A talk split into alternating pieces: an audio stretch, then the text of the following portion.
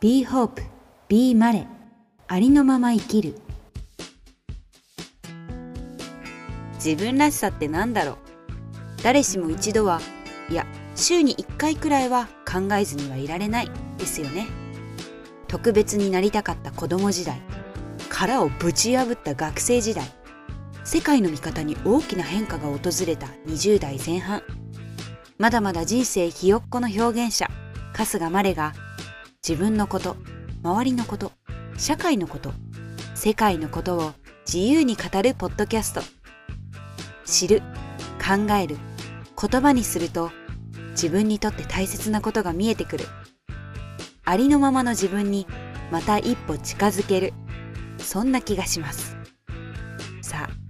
今日はどんな気分？どんな話？どんな自分が待っているのかな？最後までお楽しみください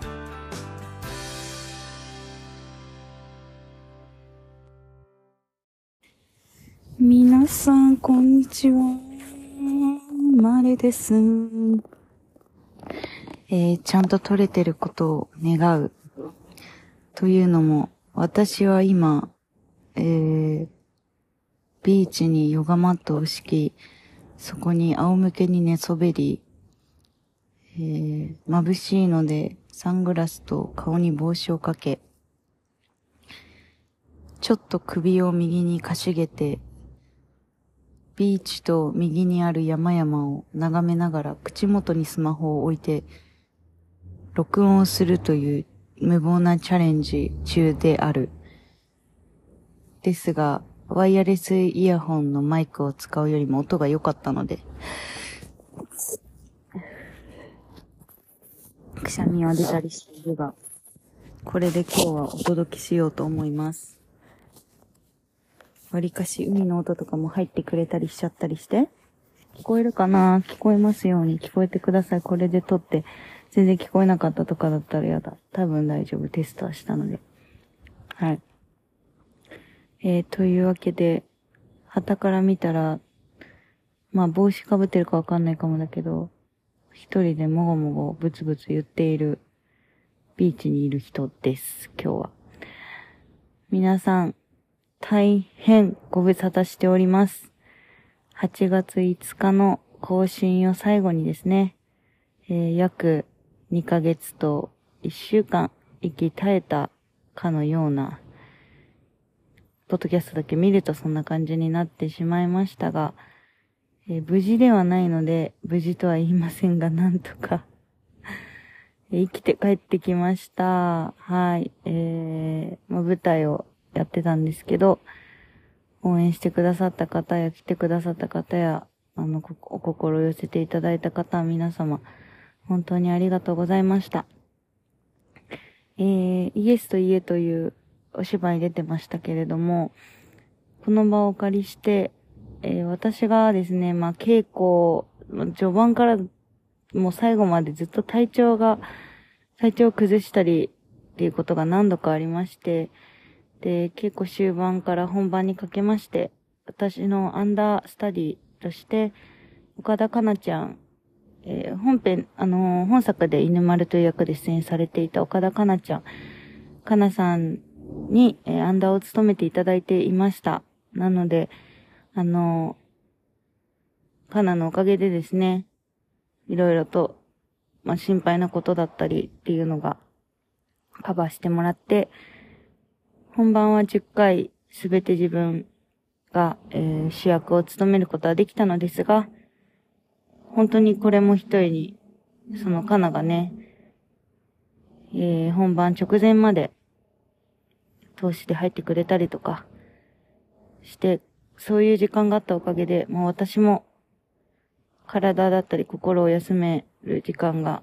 ほんの少しではありましたが、えー、設けることができて、で、本番期間中ももう毎朝、どんな状況になっているかドキドキ自分の体がね。で、起きてかなり今日は大丈夫です。今日も体調大丈夫ですっていう連絡が毎日できたこと、本当にそういう存在がいてくれたこと感謝感謝です。あの、自分の方からこれを公にしてもいいのかっていうふうにちゃんと確認を取って大丈夫ですということだったので、ポッドキャストで、えー、ここの場をお借りしてお礼を述べさせていただいています。かな、本当にありがとう。えー、そうですね。まあ、この2ヶ月本当にいろんなことがあって、今日はあえてそれを話そうという気にもならないんですけれども、本当に健康第一だなというふうに身に染みて感じた日々でございました。なんだろう、やっぱ心と体って、どっちが先、どっちが後ってなくて、本当に繋がっているから、どちらかが調子狂うと、早く修復しない限り、心も体もズブズブに、ズタズタにされてしまうんだなっていうまあ私28年間生きててこんなに体調を崩した、なんか長期間にわたり、ことはないですね。体調というかもうメンタルもなんですけど。でも去年もこの秋の時期が結構辛くて、なんか秋に何かあるのかな私の弱さみたいなものが出てくる関係があるのかなとか思ったりもするぐらい、今年の秋もいつもにまして辛かったですね。なんか、すごいやっぱ、インスタとかさ、で、こう、見せてる自分って多分みんな本、何、リアルな自分とはまたちょっと違ったりするじゃない？特に、こう、見せる仕事をしてる人とかは。私なんて、なんだろう。できるだけ等身大って思ってはいても、やっぱりこう自分の生活している上で、人が羨むだろうなってこととか、まあイコール喜んでもらえるだろうなってことでもあるんだけど、ってことをさ、こうアップとかしていくと、すごくこう健康そうに思われるんですよね。なんだけど、めちゃめちゃ肌悪いし、肌し、あのに、肌弱いし、疲れるとすぐチンマシン、失神、もう、すごいことになったりするし、でも別にそこをああげないじゃない写真とかさ。ね、最近は親しい友達機能ができたから、人を選んで、汚い自分や弱い自分を見せて、それをこう、受け入れてもらいたい、包み込んでもらいたいみたいなわがままも、まあ、叶ったり叶わなかったりですけれども、そういうことを使い分けながらやってるんですけど、まあ、あの、めっちゃ体壊してた時に、もう、何もやる気起きないんですよ。で、過去の自分を振り返る期間みたいのがあって、というふうに言っても、もうインスタのストーリーを私は多分365日ほぼ毎日更新してる人なので、数年前のストーリーを見てみるみたいなこととかをしてたんですよ。元気、私。元気でした。本当に。自分でもびっくりするぐらい、なんだろう。コロナの前、ニューヨークに、ポンポンってこう、連続2回行った時があったんですよね。お仕事だったりが被って。めちゃめちゃバイタリティに溢れてて、今、この二十何歳だ、3歳、4歳の自分が今目の前に現れたら、結構パワー強すぎて私聞聞けるかもぐらいなバイタリティをストーリーから感じました。やっぱコロナが大きくて、人格とまではいかずとも自分の考え方とかすごい変えたんだなって、みんなもね、それぞれ思うところあると思うけど、私もそう思いました。うーん。まあ今日は久々のポッドキャストだし何話そうかなと思って質問募集しますとかやったけど、ぶっちゃけ全然集まんなくて、そりゃそうだよね。いきなりなんか聞けって言われたって難しいよね。いや、そんなみんな自分に興味ないんだなって、ちゃんとわかりました。自分もそうだけど。勝手に発信してくれてるからさ、受け入れるだけでさ、じゃああなたが何かコミットしてくださいってなったら、そりゃ、関係ないわよって感じだよね。えー、唯一私の妹が送ってくれた質問が、最近の興味関心は何ですかということでしたので、まあなんだろう、舞台が一個終わると、まあ次の舞台がね、あれば、またそれにってなるんですけど、そんなこともなく、まあないって言ったら嘘にはなるんですけど、自分で自由に時間が使える日々が戻ってきたので、興味関心あることを、まあ自分のペースでやっていこうかなって思っていて、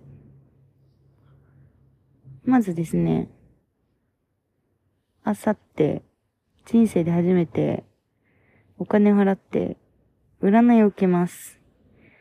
イエーイ。で、これ友達、アーティストの友達がおすすめしてくれ、紹介してくれた方で、星とタロットなんですけど、 Zoom でね、オンラインでやるんですよ。結構具体的にビジネスのこととか、人生のこととか、聞けてよかったって友人が教えてくれたので、もうなんかこの、結構今こう、いろいろ手放せてるタイミングで受けてみたいなと思って、占いを興味あるんで受けます。あとは、まあ、占い関連で、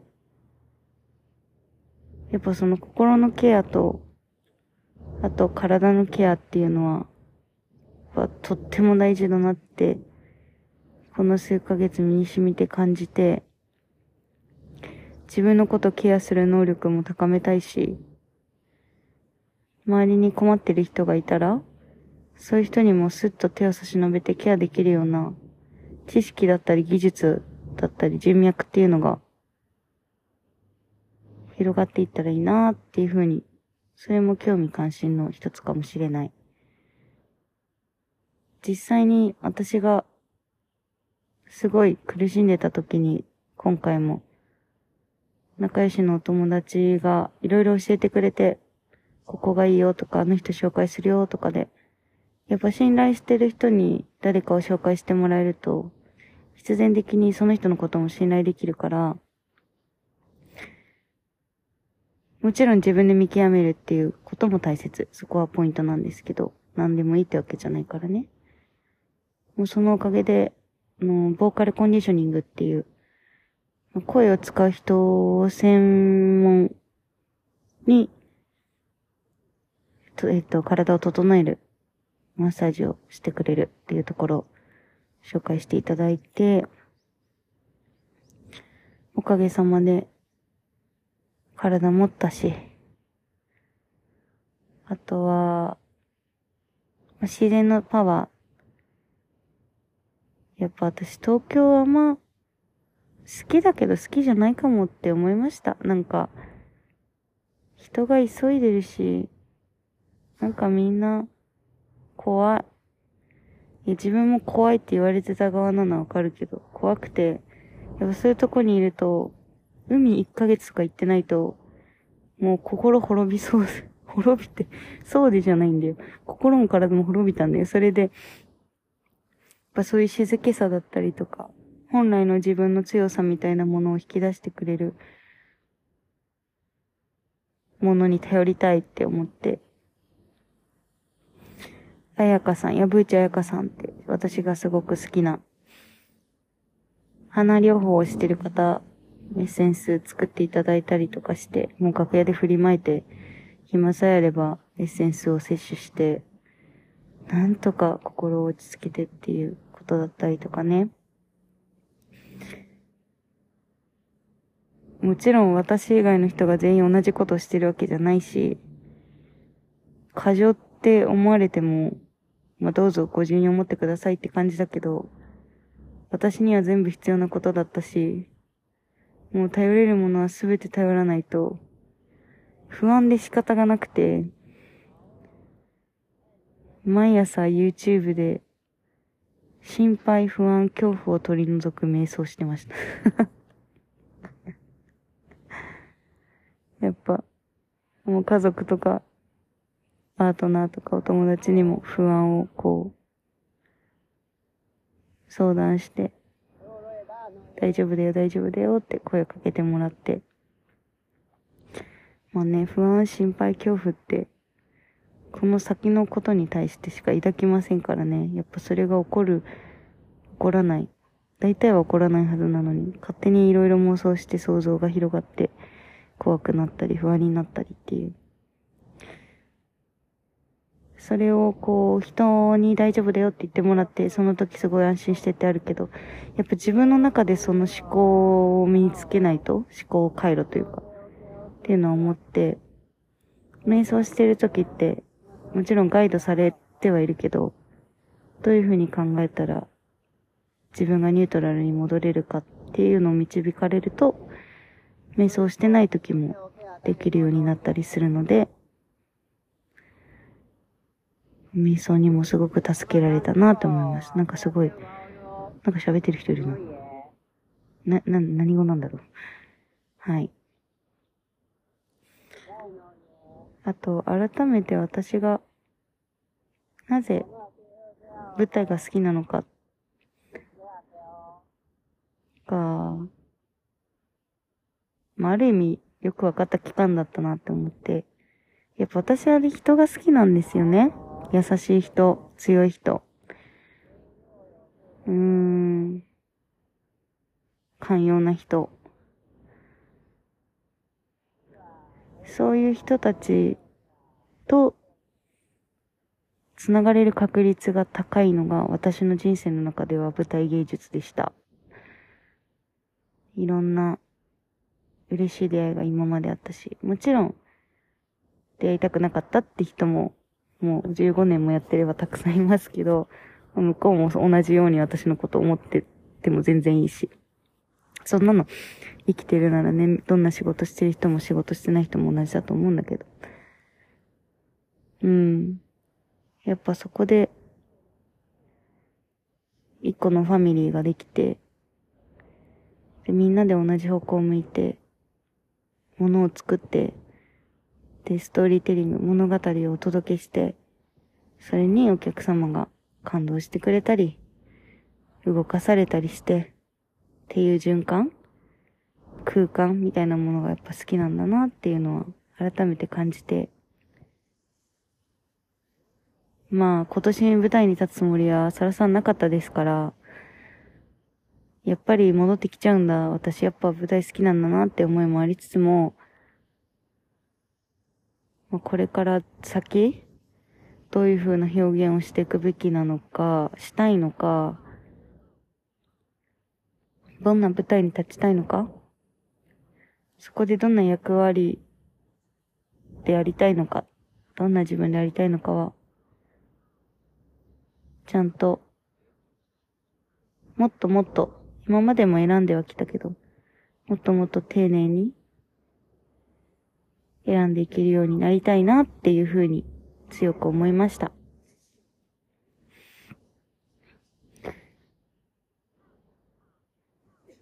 ずっと実家にお世話になってたので、この1、1ヶ月半。家族のありがたみだったり、やはり、母の料理のうまさやったり、栄養、栄養度の高さだったり、父の元気か？という一言に含まれる様々な 感情、にぎらいだったりとか、妹たちもそれぞれの仕事大変だったり、辛いことありながらもね、いつも私を笑顔にするように頑張ってくれて、話してて泣きそうだわ。本当にありがとうございます、この場を。この場を借りますよ、もう。ここは私の独り言スペースですから、本当に。パートナーも全然会ってなかったけど、毎日生きて帰ってこいって 待っていてくれて。数日前に、えー、海に帰ってきたんですけど、いやーもう秋の晴れで最高の天気でさ、風気持ちいいしさ、お日様もあったかいしさ、もう今日も朝、ねなんか体調がまだ万全じゃないんですよ。ちょっと風邪ひいた、てたっぽくて。朝もでも思い腰上げて、ヨガの先生声かけてくれたからって思ってヨガ、ビーチで受けて、すごい気持ちよくて、え、これはちょっと今日海にいたいと思って、ご飯食べて掃除してまた今海に帰ってきたって感じです。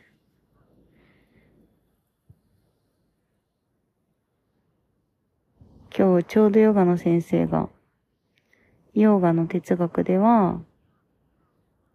ヨガの練習をすることで、姿勢、呼吸が変わって、で、それで生活が変わって、考え方だったり、価値観が変わって、人間関係が変わって、人生が変わってっていう、そこまで繋がっていくんですよね、みたいな話をされてたんだけど、まあ、コロナがあって、私もヨガを毎日やるようになって、瞑想とか。呼吸だったり姿勢、そして考え方、どんどん変化が起きてたなと思って。だってコロナ前の自分に、どこ住みたいって聞いてごらん。マンハッタンって言うよ、多分。無理無理もう。もうこんな海のビーチに来ちゃったらもう無理ですよ。田舎で。でも新しいことを受け入れるのが好きな人たちがいっぱいいて。海もあって、何でも揃って便利だし、でもちょっと東京から遠いから、時間の流れがゆったりだしっていうところを去年の私は選んだ。そこを、ここを選ぶ私になったんだなって。ねまた数年後は、なんか全然、なんで想像もできないとこに行きたいとか言うのかもしれないけどさ。うん。というようなことをぐるぐる考えてる日々です。興味関心のあることは他にもあるよ。えー、海外に留学したい、また。海外でエンタメだったり舞台芸術の労働環境についてとか、作品の多様性、包括性、などなどに関する、なんだろうな。それがその国でやることにちゃんと意味、意義があって、こう、積極的に取り入れられてる、そのバックグラウンドとかも知りたいし、興味ありますね。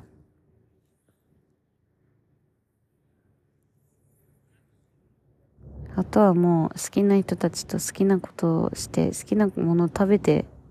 好きなように生きれたらそれでいいよ、私は。みんなもそうじゃない？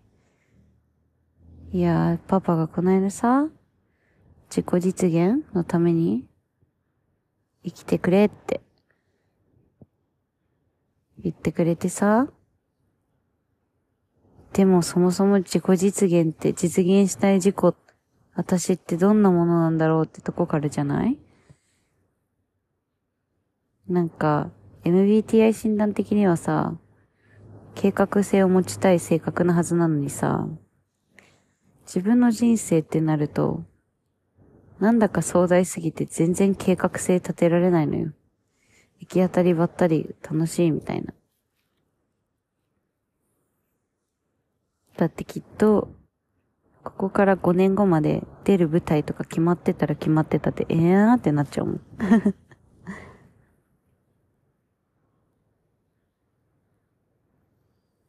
興味関心。うん。そんなところかなって、舞台に関してはね。自分が、こう、スキルアップしたいっていうのももちろんあるけど、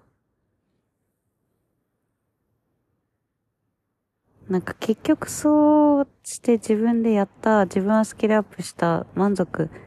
てなるわけじゃないんだろうなって分かってる。それによって、尊敬できる人と出会えたりとか、誰かからすごい評価をもらえたりとか、評価をくださって嬉しいって思える人から評価をされたりとか、そういう人との関係で幸せになっていくから、うん。だから簡単に褒められなかったりしないと私簡単に崩れるからさ。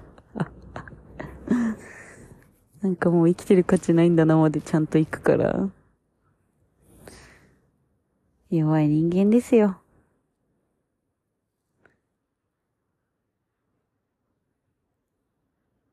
でも優しく強くなりたいっていうのはずっと、そういう意味での自己実現、目標はあるので。いろんな人やいろんなものと関わっていきたいなって。やっぱり狭い世界にいるとね、もう、麻痺しますから、いろんなことが。絶対おかしいのに我慢しなきゃとか。絶対狂ってんのに当たり前だとか。麻痺するからさ、私それだけは本当に嫌なのよ。本当に嫌なの。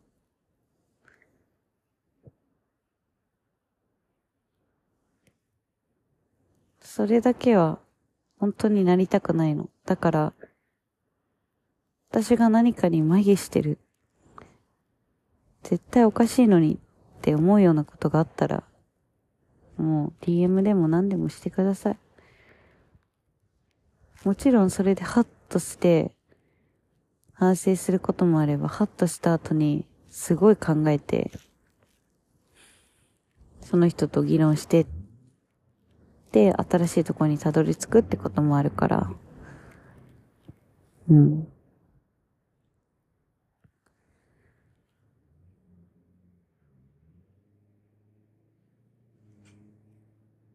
いうようなことを、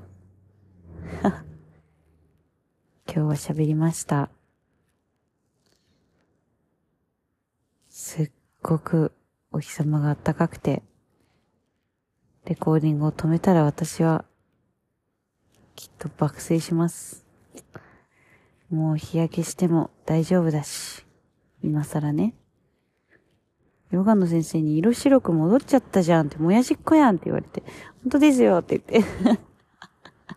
やっぱお日様の光浴びてないとね。はい。で、なんか風のこの残りがみたいなやつも、さっさとぶっ潰して、もう楽しいことしかないので、私の人生ここから先は、今のところ、はい、生きていきたいと思います。皆さんも健康第一で本当に、本当によ。